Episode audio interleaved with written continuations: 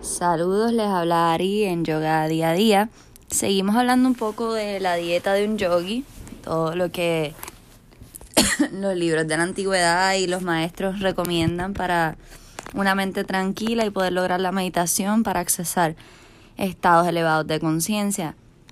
Entonces, en la naturaleza y en nuestra dieta hay tres cualidades bajo cuales clasificar los alimentos.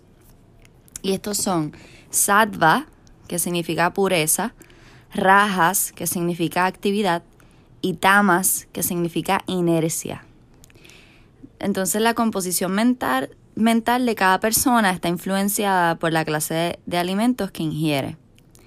Eh, los textos sagrados eh, hablan sobre la alimentación y la clasifican en esos tres cualidades las que son los alimentos puros, los alimentos que generan actividad y los alimentos que generan inercia en nosotros. Por ejemplo, las comidas tamásicas generan vagancia y confusión, además de inercia y te, te hacen sentir pesado, eh, te da vagancia, este, te sientes con más dificultad de hacer las cosas. Quizás la, la mente está un poco más lenta, no hay tanta fluidez ni en el cuerpo ni en la mente. Así que esto te detiene y te, te cohibe de la productividad que pudieses tener si tuvieses una mejor alimentación. ¿Y cuáles son estos, eh, estas comidas tamásicas? Son los animales, porque son comidas muertas, los vegetales demasiado cocidos o congelados, o que vienen ya congelados y entonces han perdido todo su prana. La comida recalentada, porque entonces ya la estás cocinando más de una vez y los nutrientes pues dejan de existir y consumes algo completamente muerto y sin energía para que te, te nutra. La comida procesada y fermentada, lo mismo todo lo que viene en latas, todo lo que viene este, ya con demasiados procesos eh, antes de que tú lo consumas. La comida con sabores y colores artificiales, o sea, que le añaden cosas, los jugos que, le añaden colorante, que le añaden eh, sabor artificial, eh, las comidas que tú sabes que no son originalmente ese color, pero eh, lo ponen un poco más rojo o un poco más verde para que se vea bonito. Entonces eso también afecta. El alcohol, las drogas y los químicos. Todas estas son comidas tamásicas que van a generar cosas negativas en ti.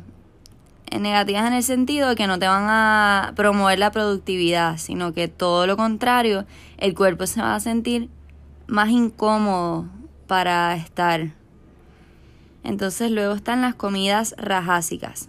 Las rajásicas regeneran actividad, pasión, tensión, pero pueden ser al extremo de generar ansiedad, irritabilidad y enojo. O sea, generan actividad, pero generan actividad a tal modo que puede ser negativo. O sea que no necesariamente porque generen actividad te van a hacer productivo y van a hacer que realices todo lo que te propongas, sino que puede ser también un impedimento en la manera en que la mente va a estar tan confusa y tan agitada que no vas a poder concentrarte. Por eso dice que genera ansiedad, irritabilidad, es ese tipo de, de pasión, ese tipo de, de fuego adentro que entonces es demasiado alto como para que puedas conseguir claridad y, y unipuntualidad. Así que estos alimentos agitan los ánimos y destruyen el equilibrio de la mente. Estos son los, los alimentos amargos, los agrios, las comidas estimulantes, por ejemplo, que sean muy saladas o muy condimentadas, el ajo, la cebolla, el, el pique. Todo esto que es tan sabroso, ¿verdad? Sobre todo nosotros, como comentaba en un episodio anterior, eh, los latinos, la comida caribeña y latina tiende a...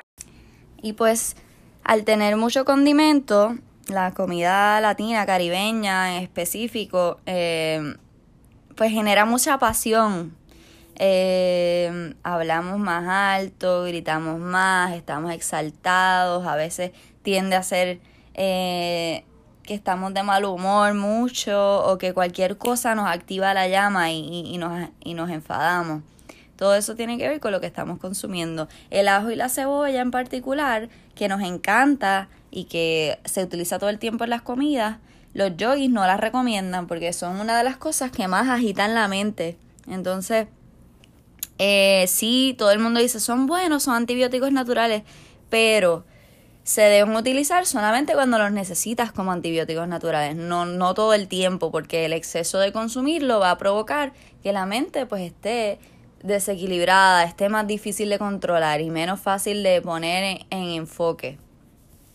Así que mejor encontrar otras maneras de, de sazonar. Hay sí otros condimentos que puedes utilizar que ayudan y dan sabor, pero no te alteran la mente de esa manera. Eh, como el comino, el, el, este, el curry a veces, un poco, no mucho. Eh, puedes utilizar eh, hierbas, albahaca, eh, cilantro, cosas así que no afectan y condimentan. ok, pues seguimos con las comidas rajásicas. Mencioné ya el ajo, la cebolla, los amargos y los agrios, la cafeína, el azúcar, el huevo, los quesos y lácteos, el vinagre, las comidas muy aceitosas, las frutas secas y la comida muy caliente. Así que todas esas cosas van a causar inestabilidad en, nuestro, en nuestra mente y emociones. Y puede pasar que estemos por ahí como cortos de mecha, como dicen. Entonces las comidas sádvicas, que es lo que queremos buscar consumir, porque sattva es pureza. Entonces las comidas sádvicas generan una mente clara y enfocada y generan bondad y claridad. Estas son los germinados, las hojas verdes, las nueces remojadas, las semillas, las algas marinas, los vegetales frescos y orgánicos, las frutas frescas y orgánicas y el agua y los jugos verdes. Así que eso es lo que quieres consumir. O por lo menos que sea la mayoría de lo que consumes durante el día.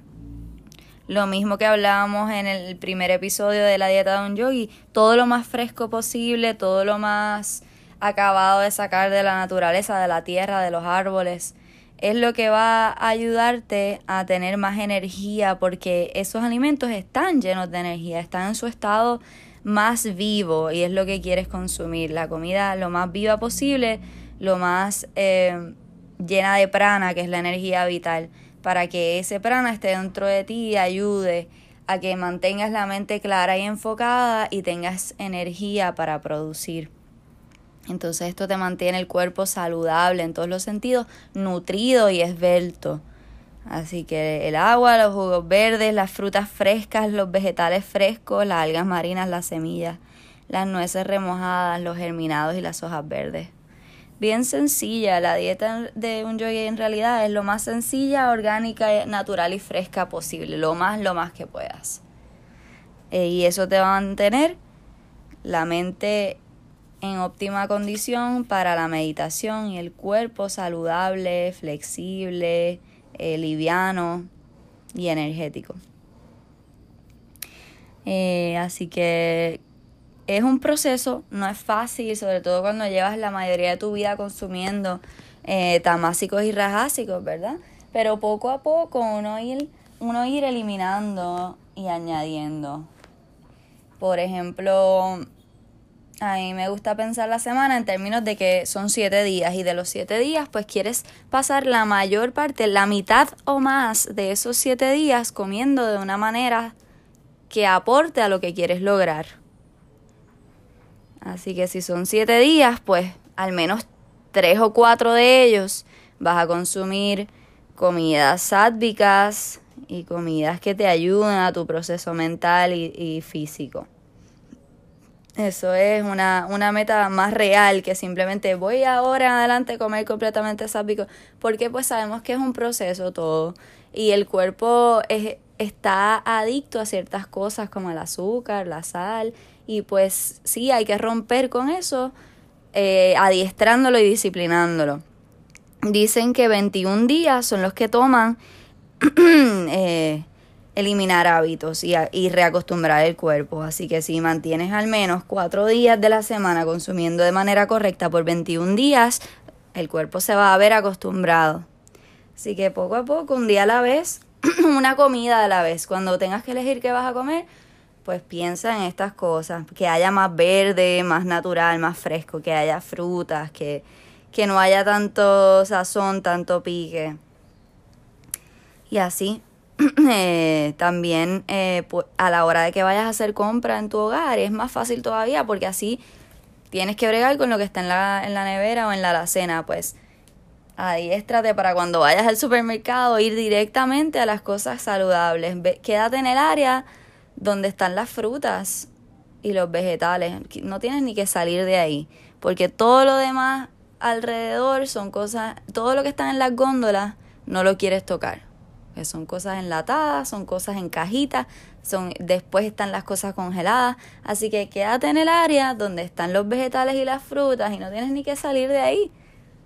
Ahí está todo lo que necesitas. Y si puedes ir a un mercado, mejor todavía, porque son cosas que crece la misma gente y le, le pone su amor y su intención, que es parte de lo que hablábamos, de que la comida también energéticamente la quieres llevar limpia a, a tu cuerpo. Y siempre recordar al momento de consumirla, antes de consumirla, ofrecerla, dar gracias y ponerle una buena intención para que esto también se convierta en ti. Gracias por escuchar hoy. Esto fue Ari en Yoga Día a Día.